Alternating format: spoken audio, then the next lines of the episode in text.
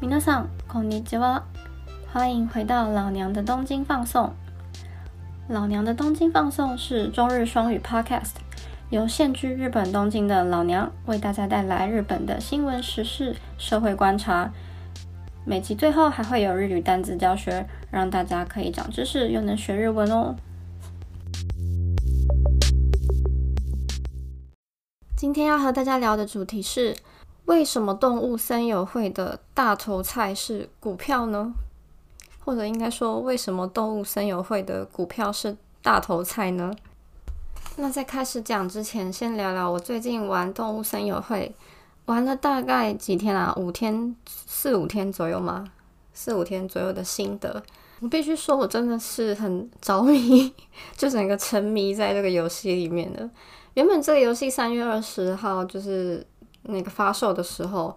那因为我本来就已经有 Switch，然后所以其实我是可以买，就是直接可以下载买下载版，但是我一直忍耐没有买，就是因为我想说我可能很忙，然后我怕我买了就会沉迷在其中，然后所以我就没有买。可是后来就是过了一个月之后，因为就是都一直在家工作嘛，然后假日也是在家就是自宿，那实在是太无聊了。没事做，也不是说没事做，其实有很多书可以看，有些事情可以做，但是就是会觉得说，我好想找点什么事情来做，然后所以我就下载了动物森友会来玩，结果果真就是玩了之后，真的就是一发不可收拾。那每天早上最夸张的是，我现在就是我是一个很不会早起的人。然后，因为动物森友会的关系，就是我每天早上大概八九点眼睛睁开，就想说，哎，我要先来看一下今天有没有什么新的事件，或者是像礼拜天早上，我都想说，哎，我要赶快起床，不然我可能会买不到大头菜，真的是很疯狂。就是没想到我这个从出生以来就是没有成功，一点都不自律，完全不能早起的人，竟然会因为动物森友会的关系自动自发早起，不晓得会持续多久，可以。继续观察一下，然后这个游戏我最喜欢的地方呢，我想这个游戏有多好玩，大家都很多可能应该网络上很多影片或是文章都有说明了，所以我也不加赘述。那我也不是专业玩家，所以就不去分析什么游戏的内容了。但是我个人最喜欢这游戏的部分是，它除了就是嗯动物它真的很疗愈、很可爱，然后你很自由，你可以创造任何你想创造的东西。这部分很吸引人之外呢，我最喜欢的其实是它很多声音的部分。诶，就是我觉得它很多地方用音效去表现的很好。像是最基本的一点是，它在你在草地上跟在沙滩上，或者是你在那个岩石就走路的那个声音都是不一样的，就是脚步声会不一样。然后还有比如说音响、音乐等等，就是你靠近的时候声音就越来越大，然后你稍微离开声音就会变小。然后像是河流或是瀑布的音效什么的，我都蛮喜欢。还有海浪的声音。海浪拍打的声音也很疗愈，像现在因为不能去，不能随意出门去看海嘛。那我自己本身是很喜欢看海的人，所以现在想看海的时候嘞，就是去那个海边，都去在游戏里面去海边坐一下，就有买那个有一个吊床还是躺椅之类的，就在那边这样子躺一下。还有我觉得最惊喜的一个，应该是昨天我刚好看到流星，就在游戏里面有流星，然后呢流星来的时候就会有一个。游戏里面就会有一个一个银铃般一个响声音，这样轻轻的像摇铃铛一样，在很轻很轻的声音响起，然后就是很好听。然后听到那个声音，就很流星来了，然后我就赶快往上看，然后就会看到流星，然后就可以赶快许愿。动物森友会这款游戏呢，它在用声音去给很多使用者很多提示的部分呢，我觉得做的非常的好。好，那回到我一开始讲的，为什么动物森友会的大头菜是股票呢？其实就必须提到日文里面的谐音梗，所以今天就花一整集的时间，我们就来聊聊日文里面有哪些有趣的谐音梗。那所以这一集内容，如果你有学过一点日文的话，你听起来会比较有概念，会觉得比较有趣。不过如果你完全没有学过日文也没有关系，因为我会提蛮多都是很平易近人的例子，然后你也许都有听过看过，只是你可能没有意会到它背后原来是这样子的谐音梗的由来，然后所以我会在这边跟你讲解一下。好啊，那首先要提到的就是大头菜跟股票的相关性这件事情。大头菜其实，在动物森友会里面，就是你买大头菜，然后你一个礼拜之内，你可以把它卖，就是如果高价的话卖出去你就赚钱，那低价的话你就赔钱，其实就是跟股票一样。所以大家都知道大头菜就是股票。可是那为什么动物森友会里面它不给你卖股票就好，它就为什么要让你卖大头菜？其实，当然，我觉得有一个是角色设定上的关系嘛，因为动物森友会无人岛是一个有趣的，就是一个可爱单纯的世界，那可能不太适合去做这个股票炒股这件事情，这可能是一个原因。那另外，那既然不适合做炒股，那为为什么要选择用大头菜这个东西来代表股票呢？其实大头菜的日文发音是什么呢？日文的发音，嗯，大头菜其实我们可以回到中文，有一个词叫无精嘛，就是没有的那个。有无的无，然后上面有个草，加上草字头，然后跟去无存精的精嘛，就是无精合起来就是大头菜，其实就是大头菜的怎么讲比较文雅的名字吗？那无精这个东西，其实在日文的发音就叫做卡布。那卡布这个发音呢，其实就跟日文的股票发音一样，叫做卡布。日文的股票汉字是写作猪，所以像是大家知道那个嘛，株式会社，株式会社其实就是。股票股份有限公司的意思，所以株式就是 kabushiki 就是股票的意思，也可以直接取猪来讲，就直接叫 kabu 就可以了。所以比如说，如果有有人讲他在玩股票啊什么，他就会说 kabuya deru，就是我有在玩股票这件事情。那因为股票的发音是 kabu，那大头菜的发音也是 kabu，所以呢，任任天堂他们就利用了这个谐音的梗呢，去把动物森友会里面的这个股票的系统呢，取名叫做大头菜。所以我觉得这这集就蛮有趣的。我自己就是看到这一点的时候，因为一开始我还没有想到说，哎，为什么是大头菜？然后我开始玩，因为我是玩日文版的，然后才发现哦，原来它就是卡布。然后我就觉得很会心一笑。那除此之外，还有什么日文里面常见的谐音梗呢？这边就来讲几个我觉得特别有趣的。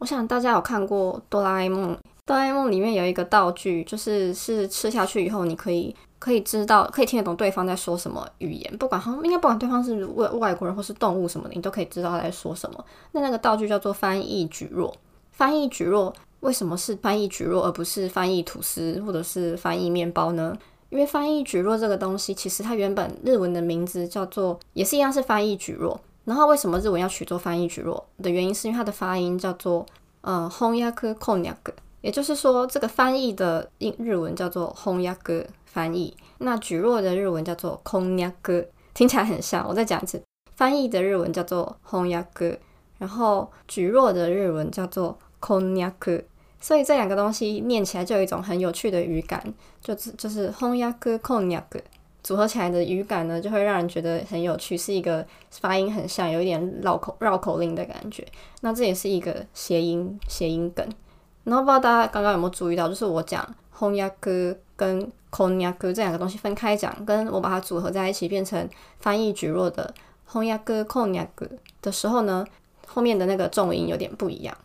那这部分就是日文它的语序变化组合之后呢，重音会变得有点不同。那不过这个部分因为我不是日文老师，所以我就不多不多讲解了，我就在这边给大家一点小提示。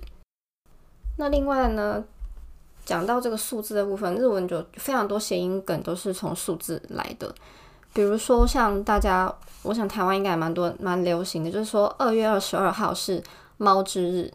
为什么二月二十号是猫之日？他然后大家应该多少听过，由来就是因为那个二月二十二号的发音很像猫的叫声。可是其实事实上也并不是说二月二十号念起来真的就是那么像猫的叫声，只是说二这个字的发音，因为它是呢嘛，然后他们就把它解释，因为二二二就是呢呢呢，然后他们就把它解释成是 nha nha nha。因为日文的猫叫声是写作喵，是 n 开头的。那台湾的猫叫声是写作 m 开头，是喵嘛？但是日文是 n 开头的喵，然后刚好跟二一样是 n 开头的发音，然后所以他们就把它解释成那个二二二可以发成喵喵喵，然后就是日文的猫叫声。所以呢，二月二十二号就变成了猫之日。那另外还有一个也是日期的谐音梗，就是二十九号。每个月二十九号的时候，很多像是烧肉店或者是那种牛排店什么的，他们就会说今天是肉肉的日子，就是肉之日，所以就会给你办一些优惠活动，比如说你来点肉有打折啦什么的。那为什么二十九号是肉之日呢？因为二刚刚讲过嘛，二的发音是二可以念作呢，然后九呢，它其实也可以念念作科，然后二跟九合起来就变成尼科。那因为肉的日文发音就是尼科，尼科就是肉，所以二十九号就是尼科诺希肉的日子。那所以当然这也是一个 商人的噱头，不过也就是因此，所以二十九号呢就被大家认作是呃尼克诺希肉的日子，所以很多人很多这个卖卖肉卖肉的好像有点怪怪，就是呃烧肉店或是牛排店什么以肉品为主的店家，他们会推出优惠。那也有很多人就会觉得说，今天是 Nikuno He，所以我今天要去来吃个肉类的，比如说烧肉大餐等等的。其实大家也知道，这都是商人的噱头。不过日本真的有很多这种，就是以日期，然后去找谐音，然后去延伸出很多的节日。因为日本的数字发音实在是太多变化了，然后他们就可以从这些变化里面找到很多就是谐音，去发明很多节日。另外还有一个特别想要提到，最因为最近在就是很常在开视讯会议的时候，我才发现这件事情，就是视讯会议旁边通常也会有一个聊天室的功能。然后大家就会在上面打字嘛。然后有时候，比如说我们有一些发表的时候呢，旁边就会有人，就发表结束之后，大家就会拍，平常应该是会拍手。然后是视讯会的时候呢，就会看到旁边大家在聊天室刷一排，就是八八八八八八八八八八这样。就是以以前啊，以台湾的习惯来说，因为八八就是拜拜嘛，或者是八八六拜拜罗之类的。我就一开始想说，我就讲完，然后大家都跟我说拜拜，我就觉得，哎，为什么要跟我说拜拜？我还在这边。然后后来才发现，其实是因为八八的发音是哈吉，然后八八八八八，它其实就是一连串的哈气哈气哈气，就是它其实是拍手的意思。因为他们日文里面当中拍手的音效是，就是那个拍手啪啪啪的声音是啪气啪气啪气啪气啪气，那发音就是跟那个八的哈奇是很像的，所以他们就用一连串的八八八八八，然后来代表就是拍手啪气啪气啪气啪气的那个意思。所以以后如果你有机会去看一下，比如说日本的那种直播的话，然后有的旁边有聊天室的话，你就可以观察一下，看有没有人就是会在一特定的时间，比如说一个段落的时候，然后就有很多人刷刷一整排的那个八八八八八这样，你就可以，你现在就知道他的他们是什么意思了，你也可以加入他们一起一起刷。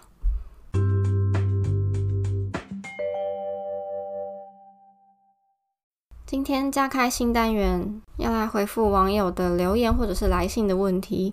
那今天的网友来信私讯内容是：你好，老娘，听说外国人很难在日本交到朋友，请问老娘在日本工作的期间有交到日本人朋友吗？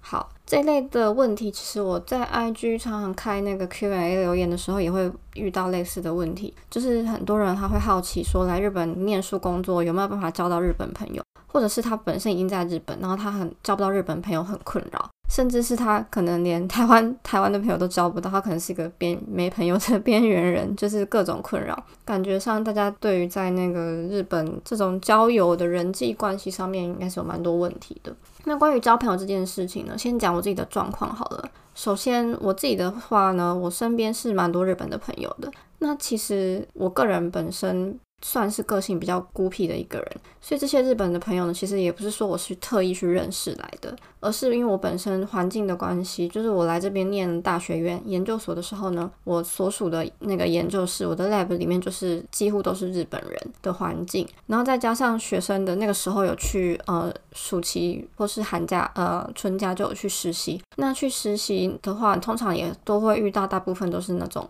日本的大学生或是大学院生，所以就认识。蛮多日本的朋友，那尤其是大学院里面的朋友的话，是到现在毕业之后都还是会常常联系，感情都还蛮好的。所以就是日本朋友算是还不少，台湾朋友也有一些。不过因为我身边的环境就是大部分都是日本人，所以相对来讲，台湾的朋友的数量就比日本朋友的数量还要少一点。不过就是大家都是好朋友，就是在这边认识的朋友，感情也都蛮好的。台湾朋友的话，也是好几个都是在以前实习的地方认识的。那关于这个交朋友的问题呢，很多人会问说，请问有什么交朋友的好方法？在这边跟大家分享一下，我自己的方方法是这样子，因为我刚刚也有讲嘛，我是属于一个比较孤僻的人。那我知道很多人他们想要交台湾朋友或是交日本朋友的时候呢，就会去参加，比如说像 FB 上面很多社团办的那种交流会，就大家一起出去聚会、吃东西，然后聊天、认识彼此这样子。那可能有一些是呃，比如说东京在住的台湾人交流聚会，那或者是什么台日交流聚会，你就可以认识台湾人，也可以认识日本人，都有。但是我个人是我好像来日本是来日本第一年可能有去过，可是之后就从来没有出席过那种的活动，因为我去了一次一两次之后，发现那可能不是很适合我自己吧。就是去了嘛，然后大家可能就吃吃东西，然后聊聊天，可是有时候蛮尴尬的，因为就是没有话题，然后还要硬要尬聊。而且有时候在那边聊完之后，接下来你们可能就是交换了脸书或是 Line 或者是 IG，然后就然后嘞就不知道做什么。除非你们有一些就真的很刚好有共同的兴趣或者什么活动，才可以再有下一次的见面，然后你们可能才可以真的变成变成朋友。可是你也知道，日本人他们很爱讲那种社交词语，就是诶这这些诺米尼 k i m a s h 这些那个泰比尼 k i m a s h 之类的，阿索比尼 k i m a s h 之类的，他们会讲，会说要一定要出去玩哦什么的，但都是讲讲而已，听听就好了。所以其实我觉得蛮难交到真的朋友。那所以我后来就不太去那一种活动。所以我的建议是这样：如果你真的很想要交，不管是日本的朋友或是台湾的朋友，台湾的朋友，我想大家在外同乡遇到，应该就是很好就聊起来了，所以你也不需要什么特别的技巧。那关于关于日本朋友这个部分，我是比较建议你，如果你念念书的话，你先攻略你们学校里面的人，或者是你去参加你们学校的社团活动，先去认识那边的人。那如果你念的是语言学校，你可能身边没有充满日本人的环境的话，那你可以去找一些有有很多日本人打工的地方。第一个，你可以练习日文；第二个，你可以交到日本朋友。其实我觉得练习日文是一个蛮重要的事情啦，所以你就改变自己的环境，然后把自己放在很多日本的环境里面，你自然而然日文也会进步。也可以去找实习，我觉得找实习很棒，因为因为第一个，如果你是念书，你在这边有打算要继续找工作的话，实习第一个对你的将来找工作是绝对的加分。然后第二个是你可以认识很多朋友，而且那也可以跟他们一起交换一下那个就职活动的情报啊，等等，都还蛮好的。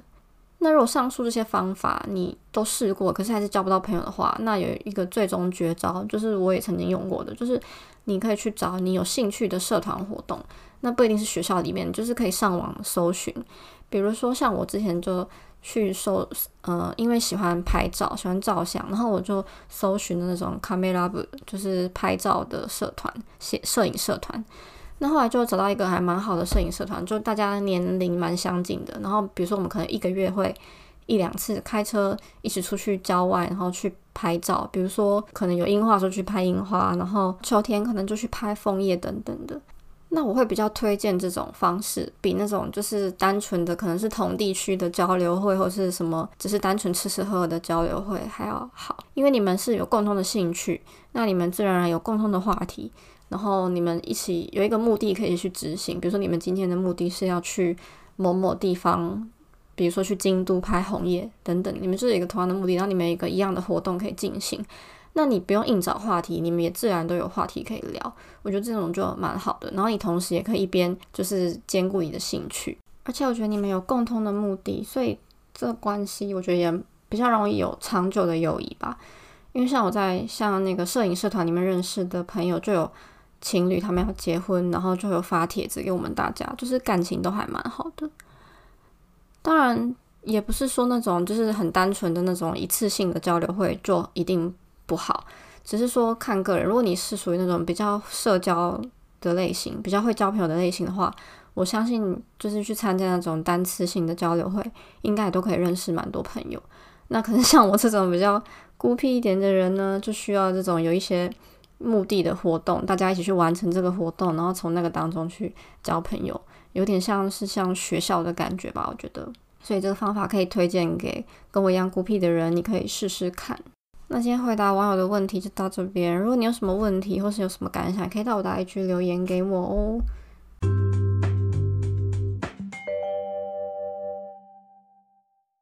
又到了我们的单字教学时间。其实今天前半段讲谐音梗的部分已经讲了一大堆日文单字了，所以今天就教大家一个日文单字就好了，那就是集合啦动物森友会的日文怎么说？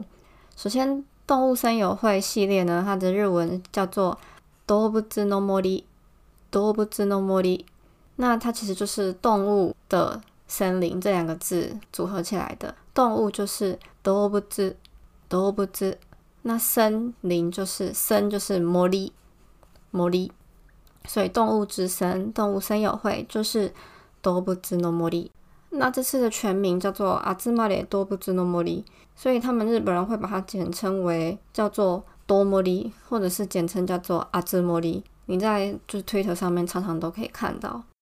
好啦，学起来了吗？那么今天的节目就到这边喽。如果喜欢今天的节目，别忘记帮我评分，或者是可以留下你的评论给我，也欢迎到 IG 私讯给我，让我知道你的感想哦。那我们就下次再见喽，么哒呢，拜拜。